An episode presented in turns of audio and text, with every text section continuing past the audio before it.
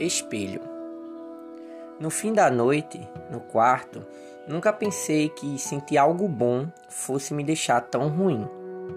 Eu me senti dessa forma porque nunca parei para enxergar de fato o que estava acontecendo. Entre uma noite e outra, dessas na tentativa de me curar de você e de todo o mal que anda acontecendo comigo, eu fui lavar o rosto que inchado já estava e algo me encara profundamente.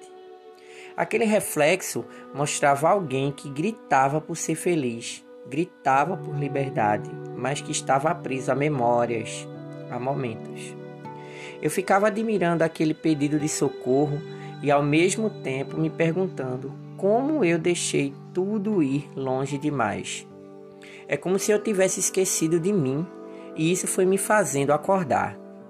Clarice já bem tinha dito porque eu, só por ter tido carinho, pensei que amar era fácil.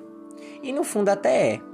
Mas deixar o que você é para se aventurar por aí não é o certo a se fazer. Daí então, eu me abracei e vi as correntes se desmanchando.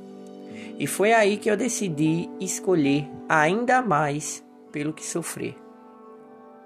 Me ver refletido foi um alarme importante Perder meu reflexo nunca foi tão desesperador. Contudo, só se enxergando para poder deixar para trás o que não nos leva a ser melhor.